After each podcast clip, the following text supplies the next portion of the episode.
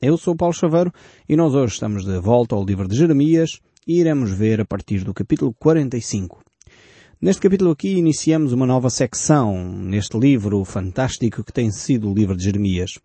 Vamos ver nesta secção que Deus vai falar de novo à nação de Israel e vai também falar às nações que rodeiam a terra prometida.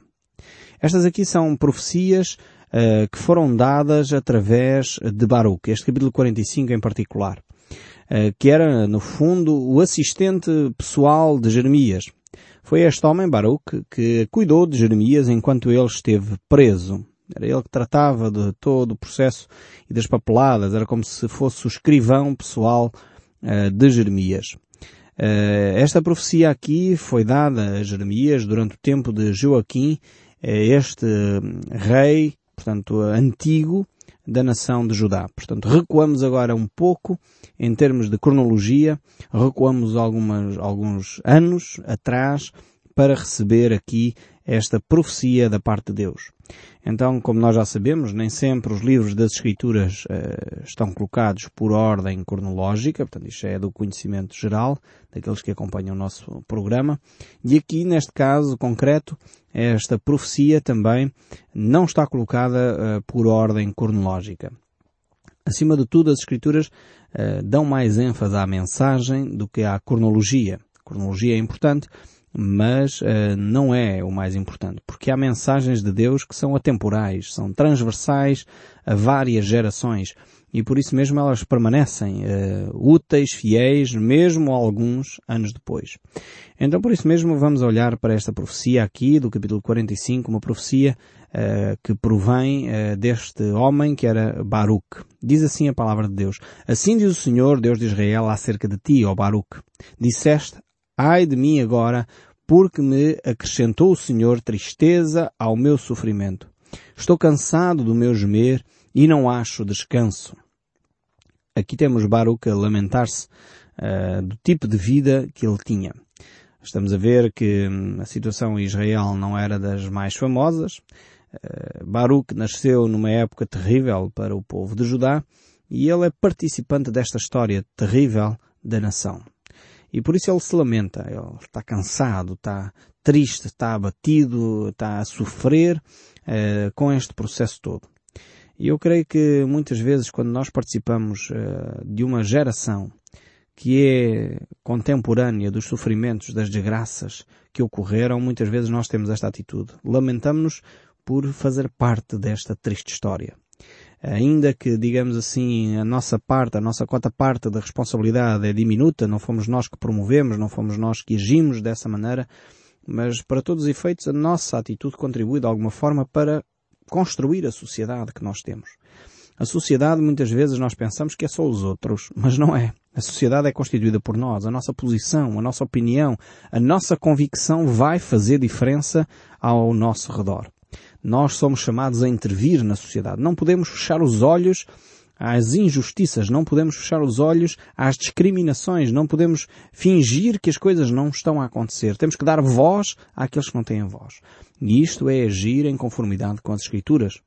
Aliás, Tiago, uh, aquele que uh, é denominado o irmão de Jesus Cristo, o filho de Maria, uh, e que escreve o livro de Tiago, que está no Novo Testamento, ele a certa altura diz que a verdadeira religião é cuidar dos órfãos e das viúvas.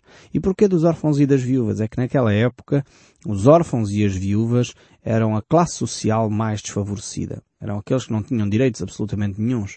E por isso, a verdadeira religião é cuidar daqueles que não têm voz ativa na sociedade. Então é fazer ouvir aqueles que não têm participação ativa na sociedade, que são discriminados, que são colocados de lado. E ainda hoje, este é o sentido real de ser cristão. É amar o próximo como a nós mesmos. E é poder uh, cuidar das carências e das necessidades daqueles que cruzam conosco e que muitas vezes são uh, pessoas que estão a ser discriminadas simplesmente porque têm uma outra raça, porque têm um outro credo, porque têm uma outra atitude, ou porque ainda não sabem falar, ou porque ainda não aprenderam a andar enfim, e são discriminados e colocados de lado. Precisamos de dar voz ativa àqueles que são os mais fracos da nossa sociedade. E este é o princípio fundamental. Baruch aqui estava-se a lamentar de facto porque a situação não era nada famosa, mas ele estava a viver naquela geração.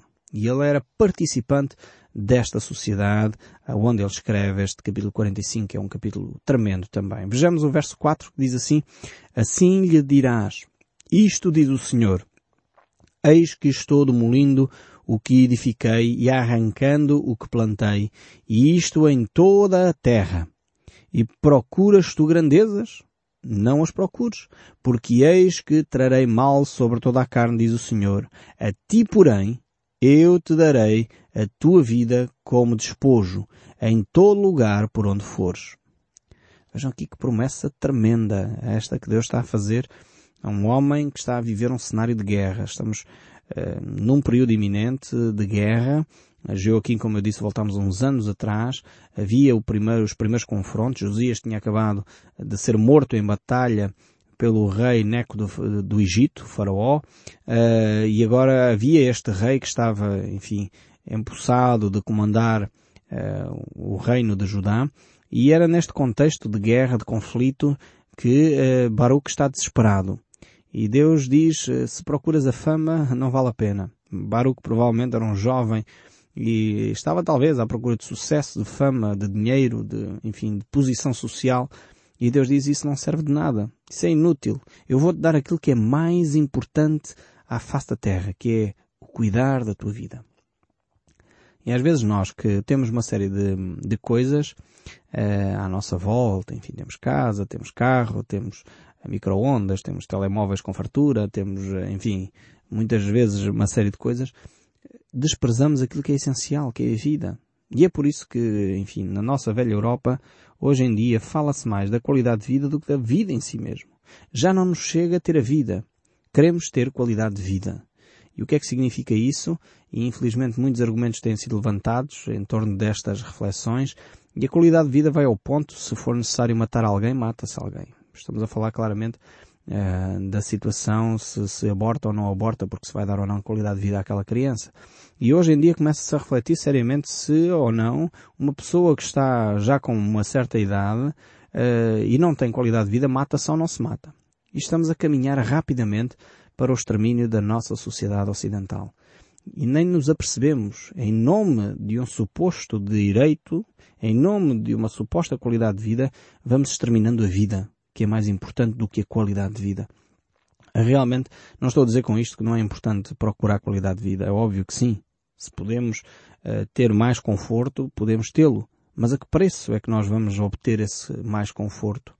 Não podemos desprezar a vida de uma pessoa simplesmente porque ela não tem uma vida confortável, não tem aquilo que nós achamos ser essencial.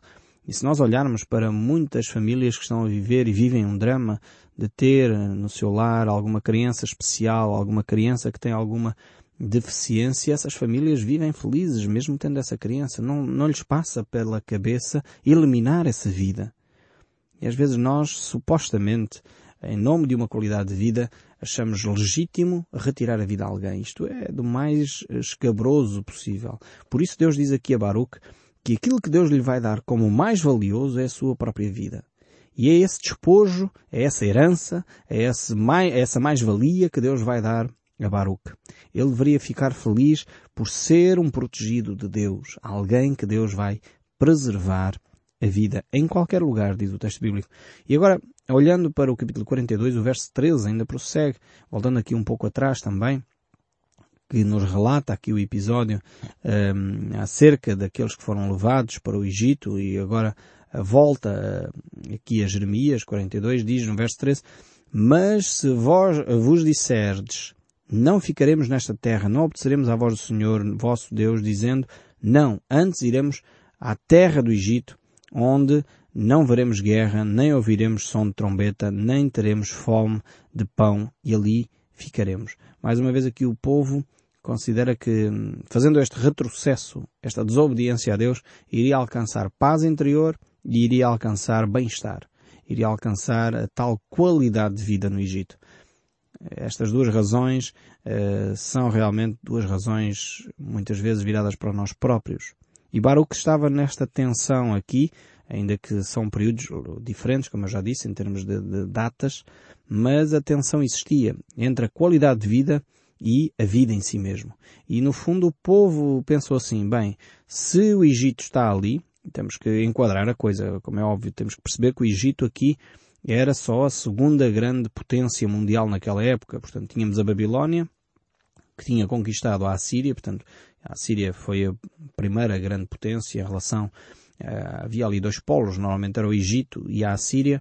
Depois a Babilónia conquista a Síria, passa a ser de facto o primeiro grande império mundial, um grande império com expressão uh, verdadeiramente no sentido da palavra império foi a Babilónia.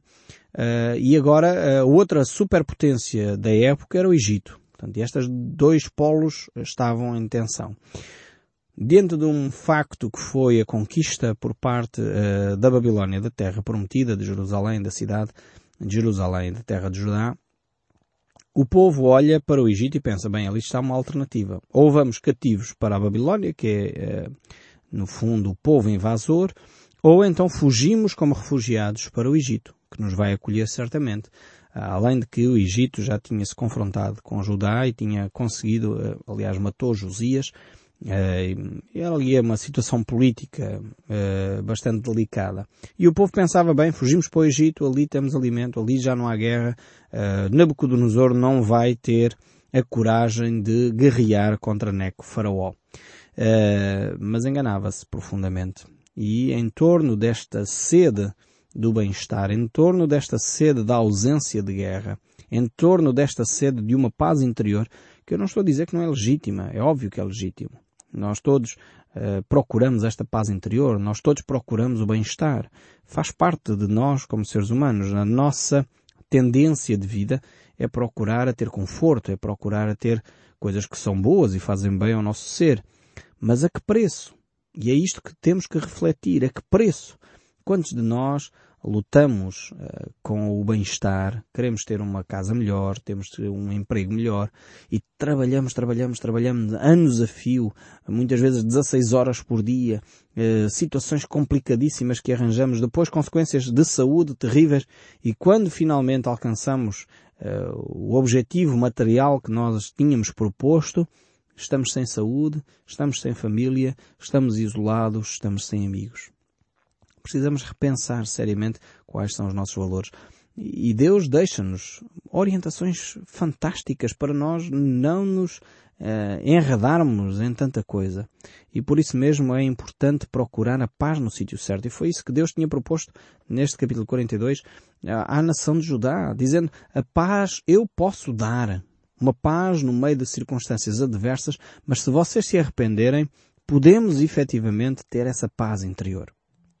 Quantas pessoas optam, eh, às vezes, por procurar essa paz interior eh, em ginásios, em leituras eh, de livros, em ouvir música tranquila e boa. Isto são coisas boas. Atenção, não estou, assim como eram bons os desejos da nação de Israel. Estar longe da guerra, ter pão para comer, isto são coisas necessárias, coisas básicas para a nossa existência. Mas não era esta a vontade de Deus que eles fossem buscar isto ao Egito. O local onde eles estavam à procura era o local errado. Então muitas vezes nós fazemos o mesmo. Queremos alcançar uma paz interior, mas buscamos no local errado. Procuramos talvez em bares noturnos, procuramos às vezes em companhias menos agradáveis, procuramos em atitudes que não são saudáveis para o nosso próprio corpo, procuramos em, em, em tóxicos que muitas vezes infectam e contaminam a nossa, o nosso ser e fazem-nos ficar dependentes e viciados deles mesmos. E, e, nós pensamos que estamos à procura de uma paz interior. Precisamos procurar a verdadeira paz em Deus. É em Deus que nós encontramos.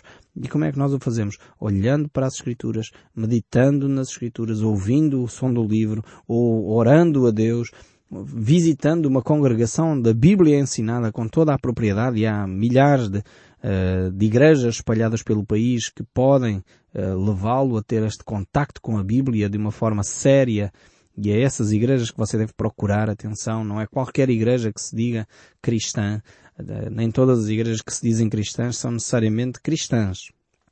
As igrejas cristãs são aquelas que ensinam a Bíblia como ela deve ser ensinada. E é por isso que nós temos que ter atenção na forma como procuramos a paz com Deus. O local onde procuramos essa mesma paz. Aqui o povo de Israel cria a paz. Queria de facto ter aquilo que é o conforto, mas estava a procurar no sítio errado. Estava à procura dessa paz interior, descendo ao Egito. E ali eles não iriam encontrar a paz. Deus adverte claramente este povo que se eles descerem ao Egito, que vão encontrar é vexame, é vergonha, é a continuidade da guerra, porque de facto o Egito não era a solução para o seu problema interior, para o seu problema espiritual. O problema espiritual do povo de Judá eh, resolvia-se com arrependimento. E eles estiveram perto de o alcançar. Mas quando eles perceberam que o desafio de Deus não passava por eles descerem ao Egito, não passava pelos seus próprios conceitos uh, de solução, eles rejeitaram mais uma vez a voz de Deus. E isto é uma lição mais uma vez tremenda para nós. O que é que nós temos que uh, procurar? É a solução que nós queremos, à nossa medida, à nossa vontade, ou a solução de Deus? E enquanto nós lutamos entre aquilo que é a nossa vontade, eu só obedeço a Deus se for assim, e colocamos as nossas condições, muitas vezes nós não encontramos a paz tão necessária para a nossa vida. Nós precisamos de nos render à voz de Deus de uma forma incondicional. Dizer, Deus, tu é que sabes, afinal de contas tu é que és Deus. Eu confio inteiramente em ti. Se tu dizes que o caminho é este, eu vou seguir este caminho. E não vou fazer aqui uh, argumentação, não vou tentar negociar contigo. E quando nos rendemos dessa forma à voz de Deus, então as coisas começam realmente a mudar. Agora Jeremias traz uma nova profecia uh, para o Egito. E vamos ver então o que é que diz aqui o capítulo 46, o verso 17. Diz assim, Ali apelidarão a Faraó, rei do Egito, de espalhafatoso, porque deixou passar o tempo adequado. Tão certo como vivo eu, diz o rei, cujo nome é Senhor dos Exércitos, certamente como a Tabor, e entre os montes e o Carmelo, junto ao mar, assim ele virá. E prepara a sua bagagem para o exílio, ó moradores filhas do Egito, porque Mênfis se tornará em desolação e ficará arruinada e sem moradores. Vemos aqui mais uma vez que o povo estava a confiar demasiado nesta segunda superpotência que era o Egito. Mas Deus diz, não vale a pena confiar no Egito. Uh, o grande imperador Nabucodonosor vai invadir toda essa região. O Egito vai ser subjugado e levado cativo também. E prossegue ainda no verso 27. Não temas, pois, tu, servo meu Jacó, nem te espantes, ó Israel, porque eu te livrarei do país remoto e a tua descendência da terra do seu cativeiro. Jacó voltará e ficará tranquila e confiante. Não haverá quem a atemorize. Não temas, servo meu Jacó, diz o Senhor, porque eu estou contigo. Darei cabo de todas as nações para as quais eu te arrojei. Mas a ti não darei cabo. Castigar-te-ei, mas em justa medida. Não te inocentarei de todo. Vemos aqui este princípio de Deus, é um princípio que ainda hoje se mantém. Deus é um Deus como um pai amoroso que uh, disciplina, corrige, mas em justa medida. Temos que ter esta percepção de que a justiça de Deus é adequada, não é exagerada não é hum, colocada com irritabilidade, como muitas vezes nós fazemos com os nossos filhos. Deus não age dessa maneira. Deus é um Deus eh, que julga com justiça e julga com uma medida justa e adequada para cada um de nós crescer. Depois então vamos ver profecias aqui acerca de outras, outros países. Uh, temos a Filistia, Tiro, Sidon, uh, e mais tarde voltaremos então a ver estas profecias de uma forma mais uh, profunda. E temos também aqui uma profecia em relação a Moab. Vamos ver aqui o que é que Deus diz no capítulo 48, verso 42. Moab será destruído para que não seja povo porque se engrandeceu contra o Senhor. E depois ainda o verso 46 diz, Ai de ti Moab, parece o povo de Quemos, porque teus filhos ficaram cativos e as tuas filhas em cativeiro. Contudo, mudarei a sorte de Moab. Nos últimos dias, diz o Senhor. Até aqui o juízo contra Moab. Aqui temos então esta profecia em relação a Moab, que era um povo que deixaria de existir. De facto, ainda hoje uh, não voltou a se reorganizar essa nação, como aconteceu a nação de Judá que andou espalhada durante uh, quase dois mil anos e Deus permitiu que em 1948 se constituísse então a nação de Israel uh, depois da Segunda Grande Guerra. Mas depois temos aqui também ainda uma profecia relativamente a Amon. Diz assim o verso 6 do capítulo 49. Mas depois disto mudarei a sorte dos filhos de Amon, diz o Senhor.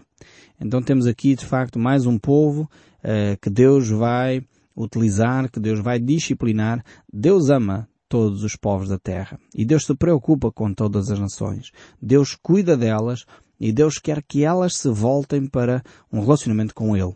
E é por isso que Deus se preocupa e Deus disciplina e Deus ama e Deus age em favor de cada nação. Não era só a nação de Israel que era o foco. É verdade que a nação de Israel era o povo escolhido por Deus para proclamar às nações o amor de Deus, mas porque a nação de Israel se fechou sobre si próprio, Deus, eh, enfim, de alguma forma levou-os a essa reflexão. O objetivo de Deus era que a nação de Israel se tornasse uma luz para as outras nações. E Israel esqueceu-se disso, achando-se superior, criando uma atitude, enfim, de superioridade e de discriminação em relação aos outros povos. Não era esse o objetivo de Deus. E por isso, estas profecias aqui revelam exatamente isso. O amor de Deus para com todos os povos, para com todas as pessoas. E Deus faz isso porque Ele ama. E Ele quer atrair para si todas as pessoas de todos os povos, de todas as línguas. E isso está a acontecer atualmente no mundo. E é este som que abana os alicerces do nosso mundo que continua a ecoar eh, pelas ondas da rádio. Deus o abençoe ricamente e até ao próximo programa.